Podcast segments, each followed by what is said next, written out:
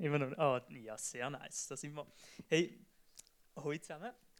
Im Matthäus 22, Vers 37 bis 39 wird uns gelehrt, was das wichtigste Gebot ist. Das wichtigste Gebot von allen, was es gibt, von der ganzen Bibel, vom ganzen Glauben. Und dort steht, dass es am wichtigsten ist, Gott zu lieben. Und es steht aber nachher weiter, es ist genauso wichtig, dass wir unsere Mitmenschen lieben, wie wir auch uns selber lieben. Das sind solche drei Sachen: Gott lieben, Mitmensch lieben und mich selber lieben. Und über die haben wir eine Serie gemacht. Eine dreiteilige Serie, macht noch Sinn. Und ich darf heute den Start machen und ja, mit einem von diesen Aspekten. Und dazu bringe ich gerade den ersten Vers.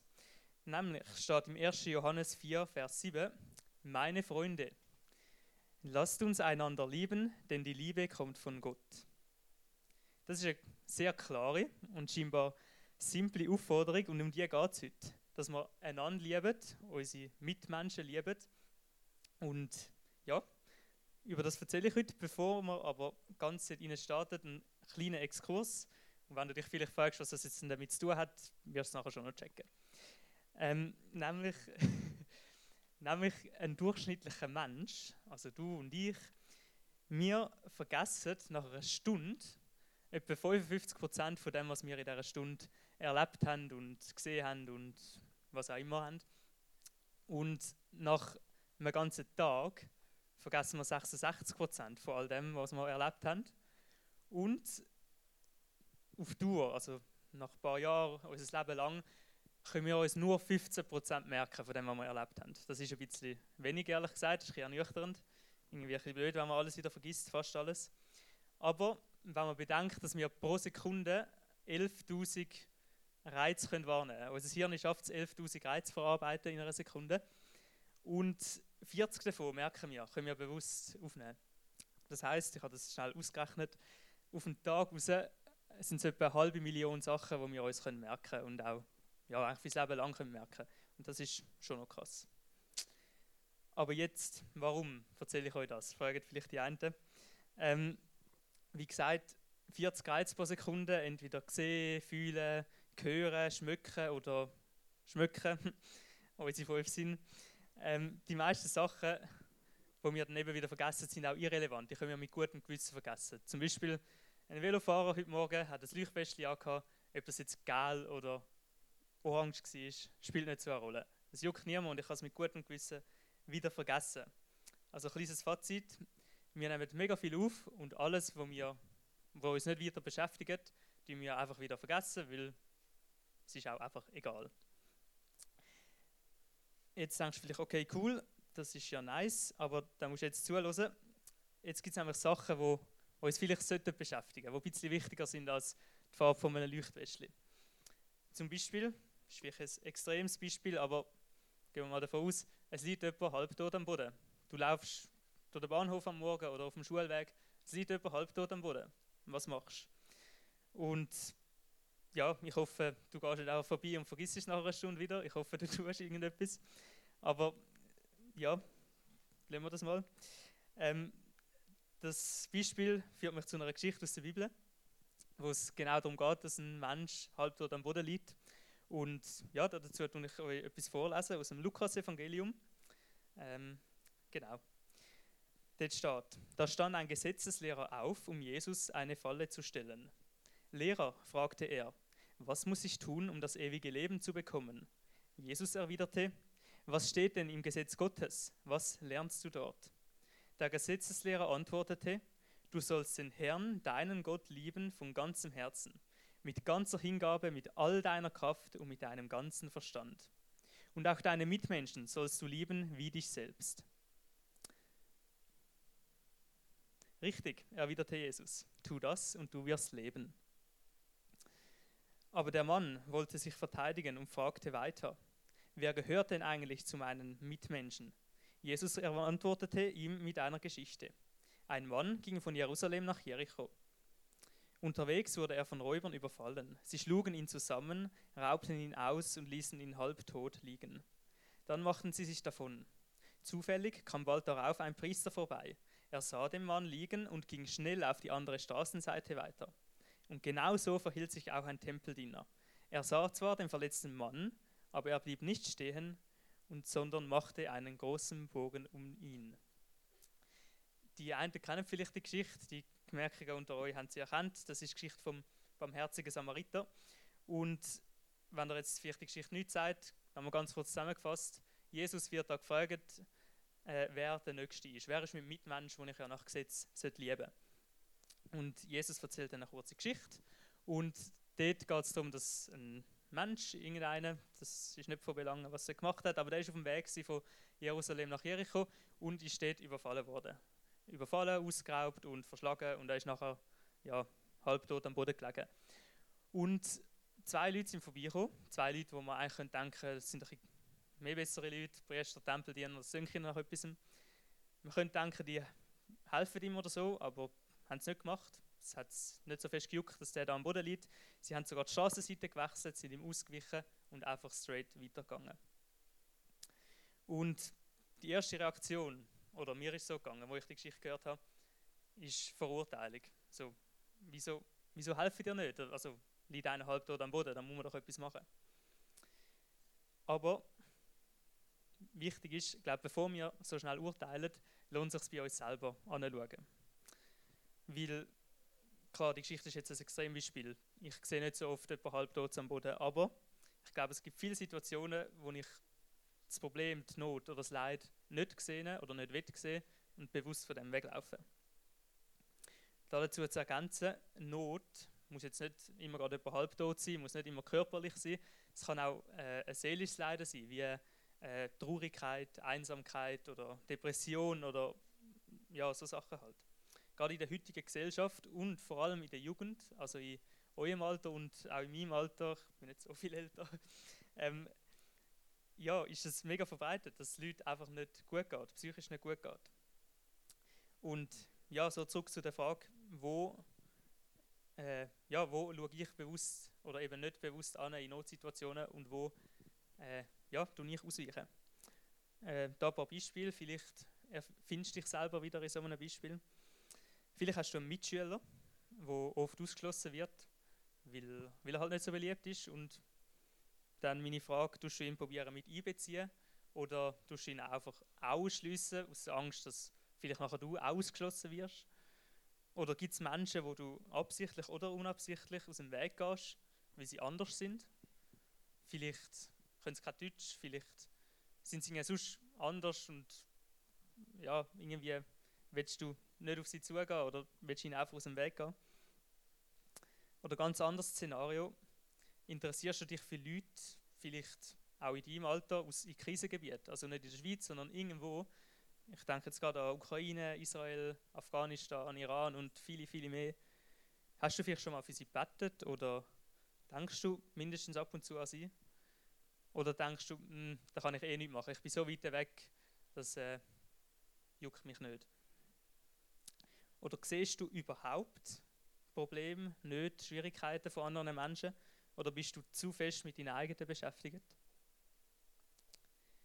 Wenn ich bei mir anschaue, dann merke ich zumindest, dass ich vielleicht nicht immer in allen Belangen besser bin als die zwei Herren, da Tempeldiener und Priester. Dass ich vielleicht ab und zu auch versage und einfach ja, weiterlaufen und die Not, nicht sehen und nicht helfen tun. Und eben, ich sehe auch nicht immer alles. Und alles wäre aber auch viel verlangt. Ich glaube, wir sind alles Menschen, wir sind nicht perfekt, wir können nicht alles sehen und überall helfen. Aber wir sind aufgefordert, unseren Blick ein bisschen zu schärfen. Ein bisschen umzuschauen und die Not, die Not sehen und keinen Unterschied machen, äh, egal wer es ist. Ob jetzt die Not bei der Salome ist oder bei irgendjemandem, den ich gar nicht kenne. Doch, nein, anders. Wenn wir dann unseren Blick schärfen und eben die Leute probieren, alle Leute probieren wahrnehmen, dann können wir versuchen, uns in ihre Situation hineinzufühlen und überlegen, was könnte einer Person helfen, wie kann ich ihr helfen und ihre Not probieren nachvollziehen. Und das ist nicht ganz easy. Das klingt nicht immer einfach so, aber ich habe euch ein paar Tipps dabei. Zum einen, ein Hilfsmittel, wie wir Leute können wahrnehmen und sehen, ist einfach Gott selber. Jesus ist immer die richtige Antwort. Ähm, Gott selber kann uns dabei helfen, ganz einfach, wenn wir mit ihm Zeit verbringen. wenn wir die Bibel lesen, wenn wir ja, mit ihm Zeit verbringen, dann verstehen wir seine Gedanken.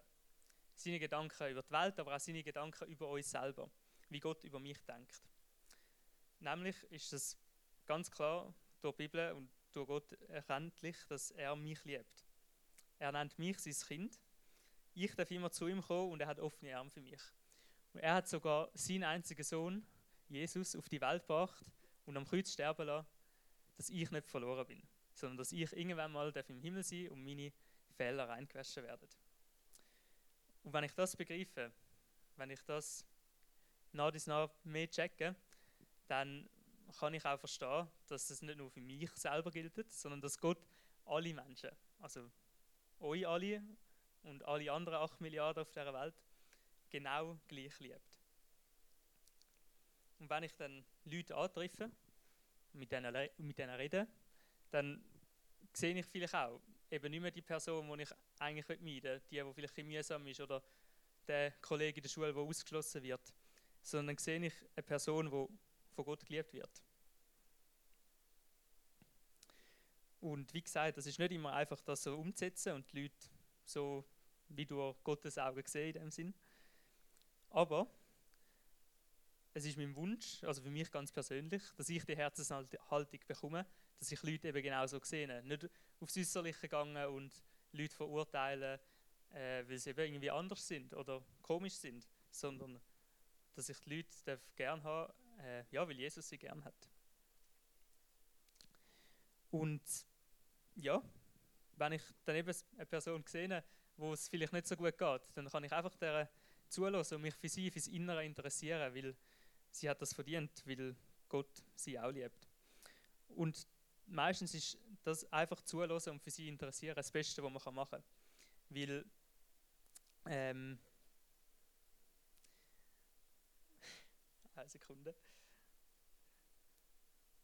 Genau, das ist wirklich oft das Beste, was man machen kann. Für eine Person da sein, aktiv zuhören und uns für sie interessieren.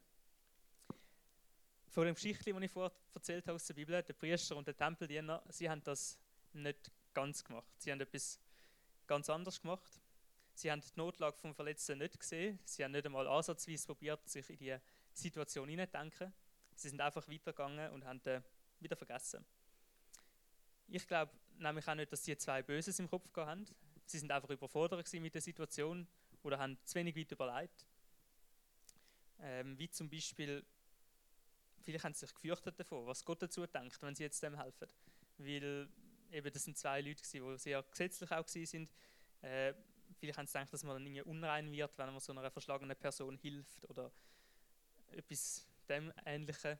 Und dann wären wir bei dem Punkt angekommen, dass es aus einer falschen Frömmigkeit heraus ist. Vielleicht kennst du das auch ein bisschen aus deinem Alltag, wenn du denkst, oh nein, das ist eine Situation, wo mir zu weit geht, da will ich mich abgrenzen, ich bin Christ, mit dem Thema will ich nichts zu tun haben. Vielleicht haben sie so etwas gedacht. Vielleicht sind sie aber auch zu faul gewesen und haben einfach den Weg vom geringsten Widerstand genommen, einfach weitergelaufen.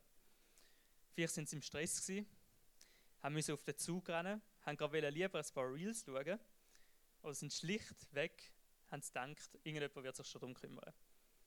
Und das könnte doch schon fast Ausreden sein, die wir amis haben. Weil wir gerade einfach besser zu tun haben, als irgendjemandem helfen. Ja, aber die Geschichte hat zum Glück noch einen zweiten Teil, den ich euch auch gerade noch vorlesen.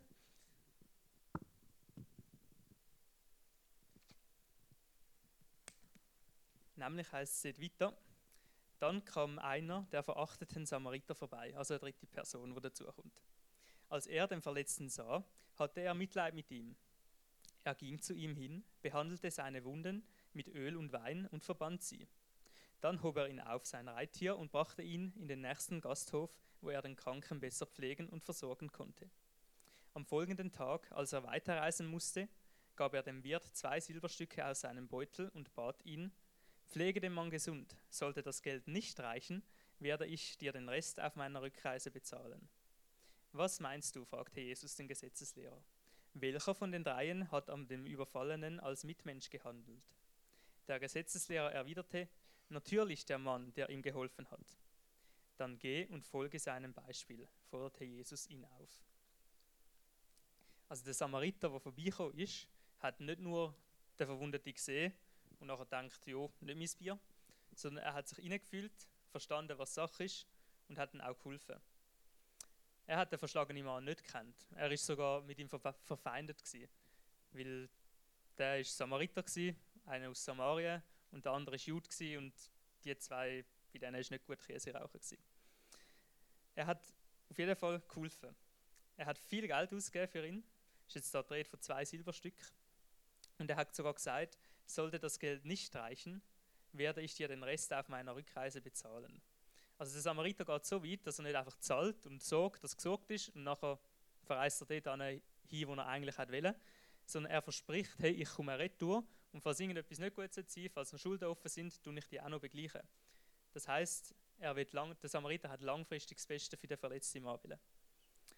Hey, und das wollen wir auch machen. Wir wollen nicht nur ein Problem sehen, ein Leid sehen und dann weitergehen, sondern wir wollen stehen bleiben und handeln. Weil wir werden dazu aufgefordert. Jesus hat gesagt, dann geh und folge seinem Beispiel. Also wir sollten dem Beispiel von dem Samariter folgen. Da dabei ein kurzer Reminder. Wir sollten, es geht um Mitmenschen, den Nächsten, folgen, äh, helfen.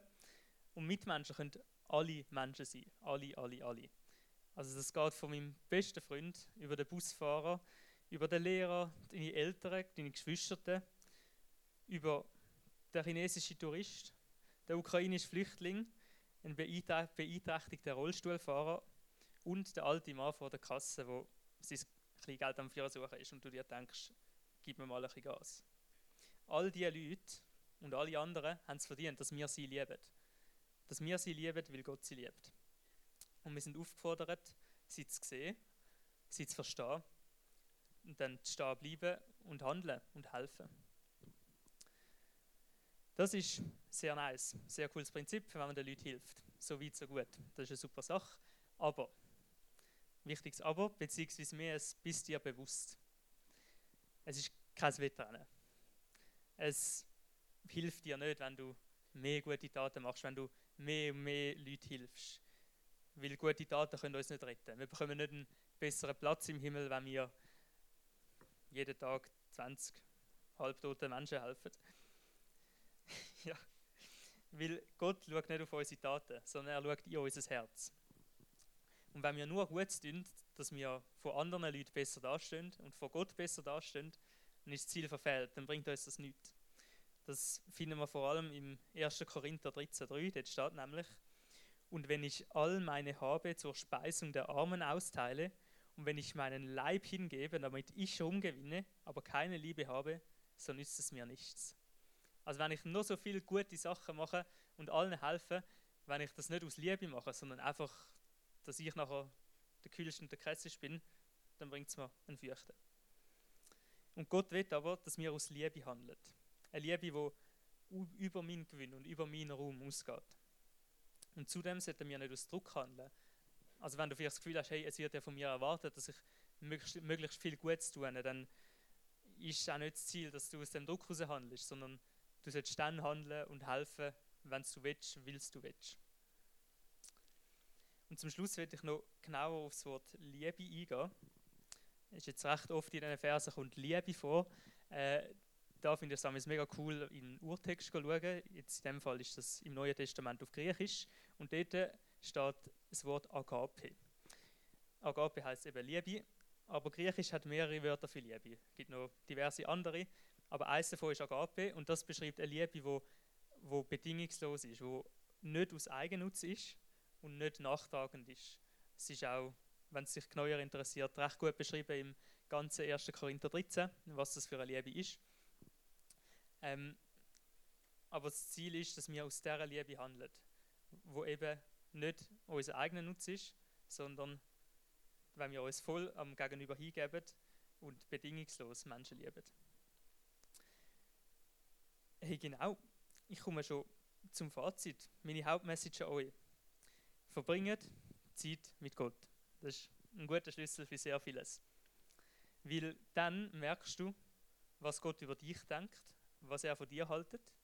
Du siehst, dass du geliebt bist mit all deinen Fehlern weil für das ist Jesus gekommen, um die nachher äh, wieder reinmachen.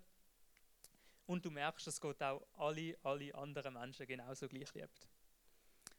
Und wenn du weißt, hey, Gott liebt alle Menschen, dann kannst du anfangen umzuschauen, genau umschauen und deine Blick schärfen und dann überlegen, gibt es irgendwo Not, Leid, wo ich helfen kann.